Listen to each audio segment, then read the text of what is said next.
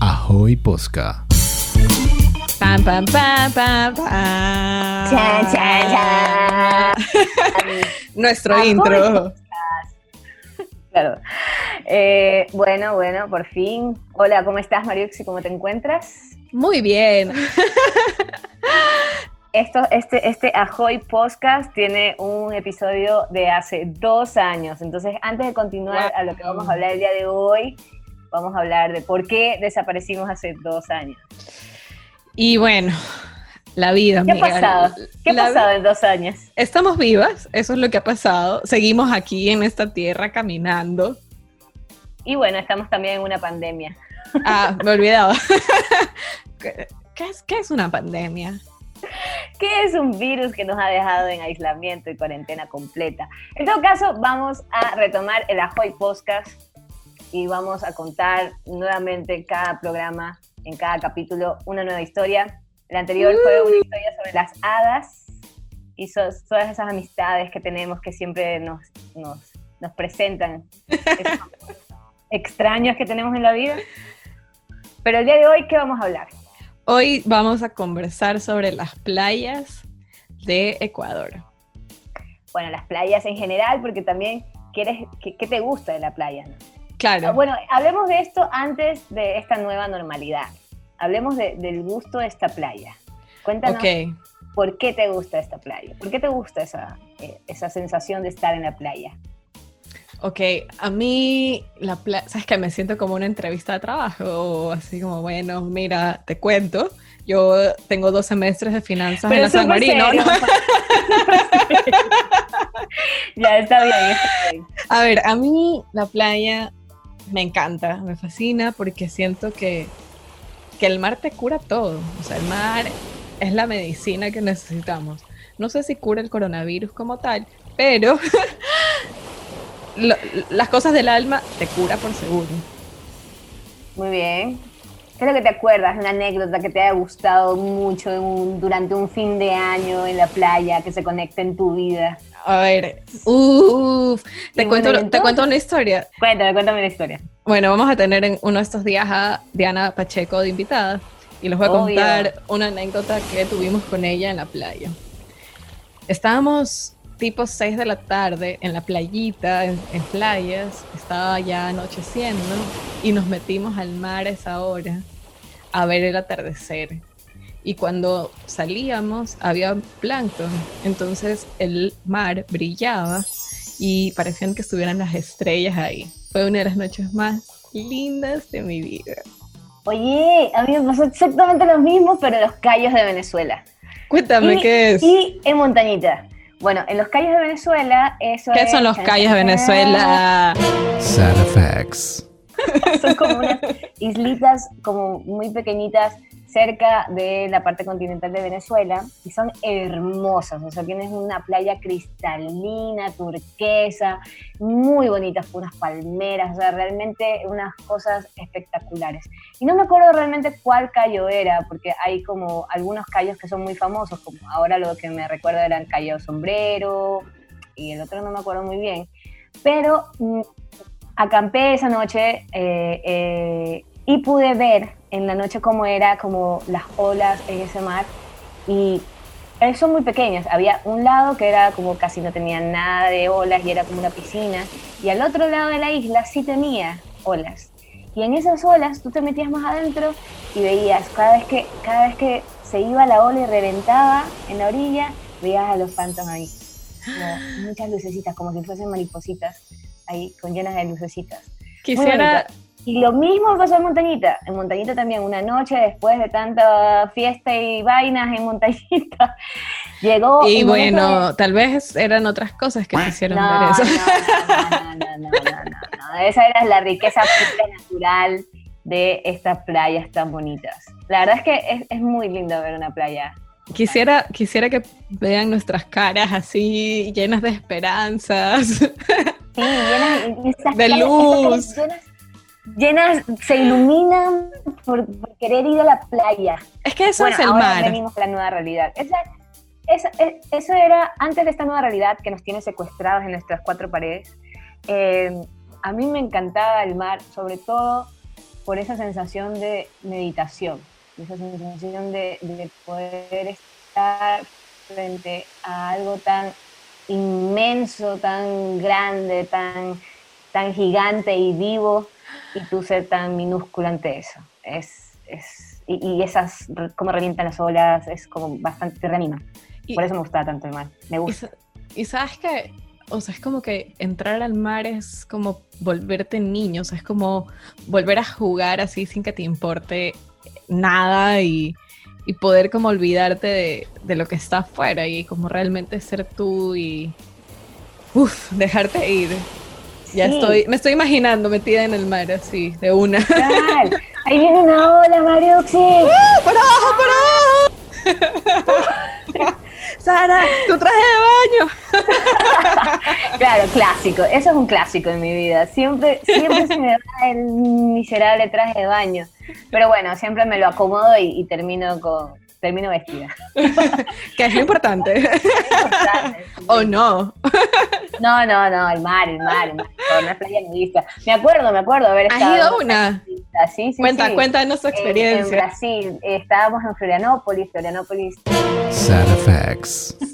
en parte de isla, en Brasil, espectacular. Siempre había soñado con estar en Florianópolis, con más de 40 playas ahí, espectacular. Y hay una de esas playas que era, como estaba muy junta a otra, que es bastante visitada, y esta era nudista. Y estábamos con otra amiga que también eh, viajábamos, y no, y no sabíamos por qué teníamos una sensación de que alguien nos seguía. Obviamente era nudista y nosotros estábamos con ropa. ¿Por qué? no sabíamos realmente que era nudista, o sea, nosotros seguíamos, ¿no? Como nuestro, ah, mira, si te vas más para allá y después de la roca tienes otra playa. Ah, genial. Y cuando regresamos nos dijeron, ah, pero detrás de la roca era la playa nudista. Nosotros, ah, ups. Y bueno, pero igual nos asustamos, ¿ah? Nos asustamos porque nos seguía un chico. Y, nosotras dos, nos seguía Desnudo. un chico, no está desnudo, pero como que se quería desnudar. Entonces, era como bastante, eso, eso nos, nos inquietó un poco. Y tal vez ese puede ser un problema al momento de estar en playas nudistas. Wow. Pero es otra sensación también. Ah, bueno. No sé si a mí me encantaba cuando íbamos así a pasar las vacaciones con mi familia y yo no me lavaba el pelo. Yo quería tener rastas, quería ser Bob Marley así y mi abuela, pero María, si se te va a dañar el pelo, tienes que lavártelo y así como que no, no, yo soy libre. Obviamente rebelde y me pasó la factura. Obviamente se me dañó el pelo, amigos. ¿Tú crees? ¿Tú crees? ¿En serio? A mí también me encantaba dejarme el pelo así con toda la arena y el mar.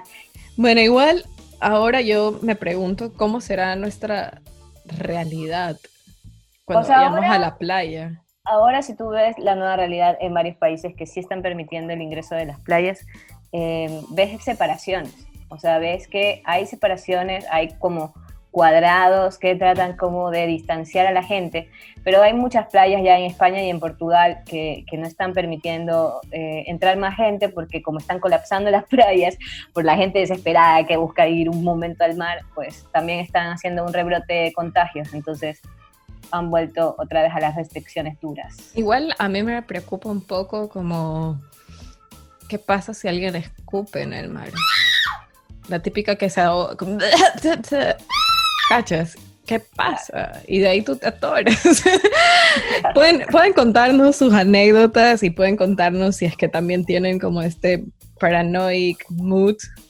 Que, nos, que eh, está muy bien, ¿ah? O sea, obvio, obvio. todos tenemos diferentes niveles de paranoia y creo que con este virus es mucho más. Eh, nuestro correo electrónico es ahoypodcast.gmail.com Muy bien. Para que nos cuenten sus historias. Y para que nos cuenten sus historias también hay un top 3 de playas. Bueno, en este caso playas de Ecuador, pero nos pueden contar su top 3 de playas en el mundo. ¡Wow! Top 3 de playas ecuatorianas, Mario. Ya. Ok. ya, sin pensarlo. Olón, Frailes, Ayampe. Me encanta. Me encanta. Yo sé lo mismo. A ver, a O ver. sea, pero, pero la diferencia es que yo pongo primero los frailes. ¿Dónde quedan los frailes? Sad Es una reserva natural que queda en Manabí. Eso es Ecuador. También, bueno, los otros dos también, Olón y Ayangue. Que Ayangue también es bueno para hacer snorkel para meterse en las profundidades del mar. Está bueno la Yangue. Y Olón me encanta porque, bueno, Olón, tiene Olón es como una- lindo. Sí, es como que tiene bastante eh, playa, bastante arena, también bastante vegetación. Es muy bonito Olón. Igual, Así que vale la pena ir. una de las cosas que creo que nos encantan de los frailes es porque está bien cuidado, o sea, gracias a los guardaparques que están ahí Totalmente. que están manteniendo la playa.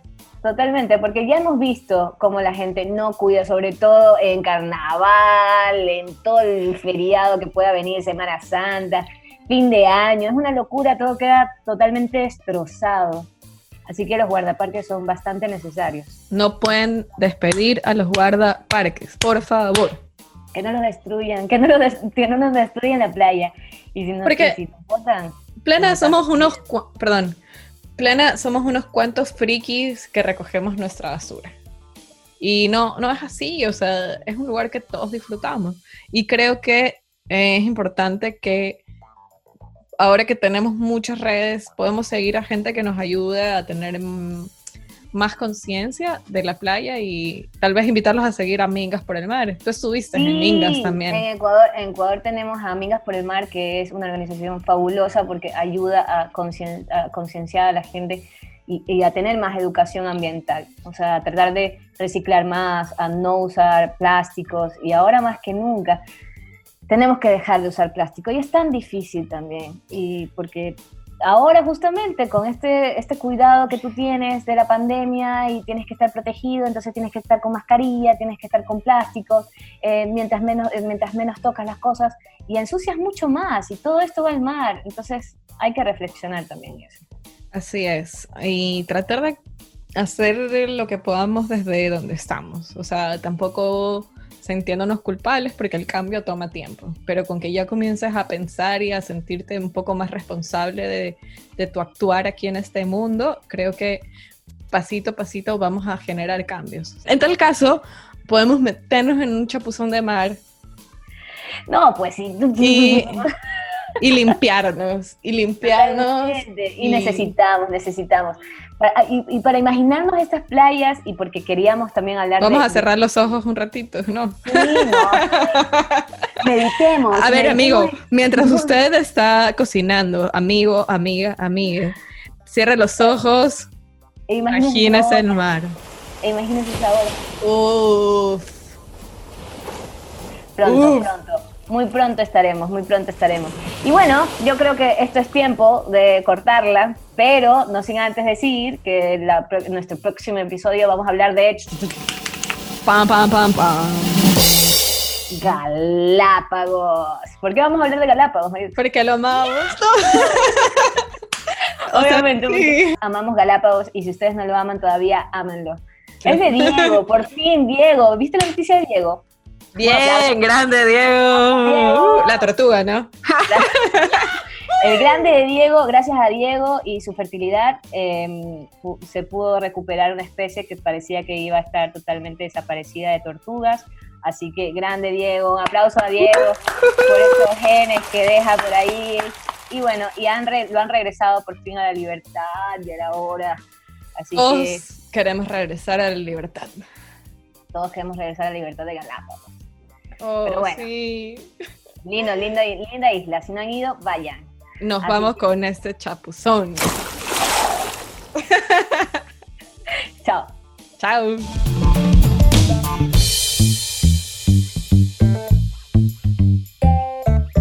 Ahoy Posca.